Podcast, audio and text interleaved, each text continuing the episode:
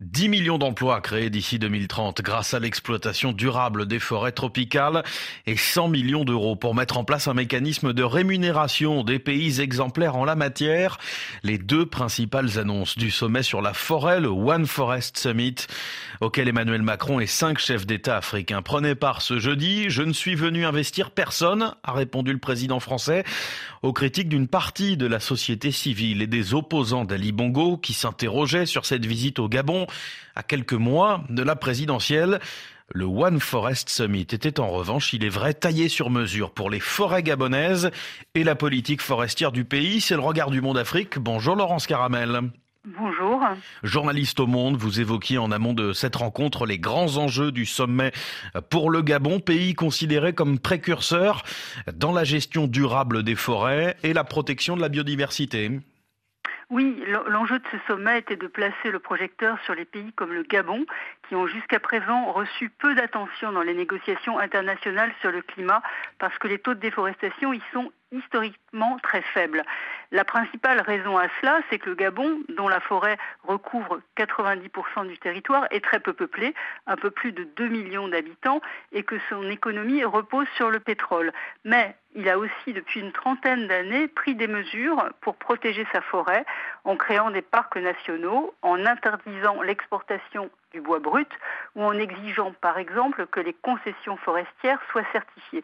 Et il peut ainsi se présenter comme le pays le plus carbone positif au monde. Le Gabon, qui a le statut d'État à haut couvert forestier et faible déforestation, cela fait du pays un, candidat pour prendre part à une initiative soutenue par la France et lancée à la COP27 oui, l'idée de partenariat pour la conservation positive est taillée sur mesure pour des pays comme le Gabon. Il s'agit de construire des accords financiers avec des États qui abritent ce que les scientifiques désignent comme des réserves vitales de carbone et de biodiversité. Ces espaces couvrent 14% des surfaces terrestres.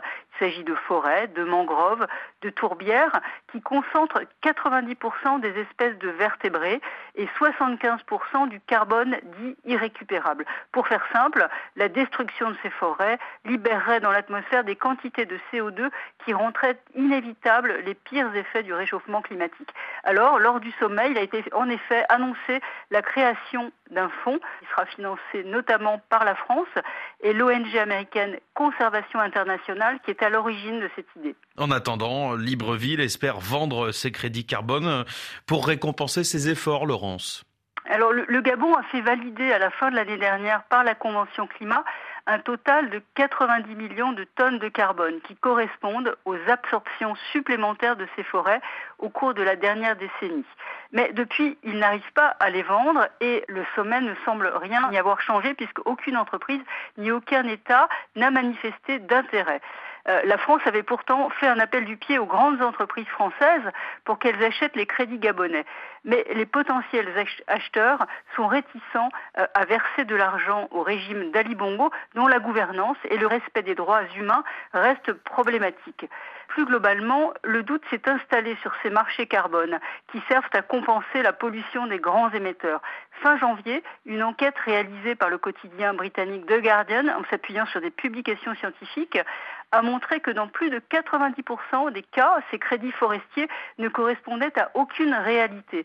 On est peut-être donc à un tournant sur l'utilisation de ces mécanismes pour contenir le dérèglement climatique. Laurence Caramel, journaliste au Monde Afrique, un sommet sur les forêts tropicales sur mesure pour le Gabon.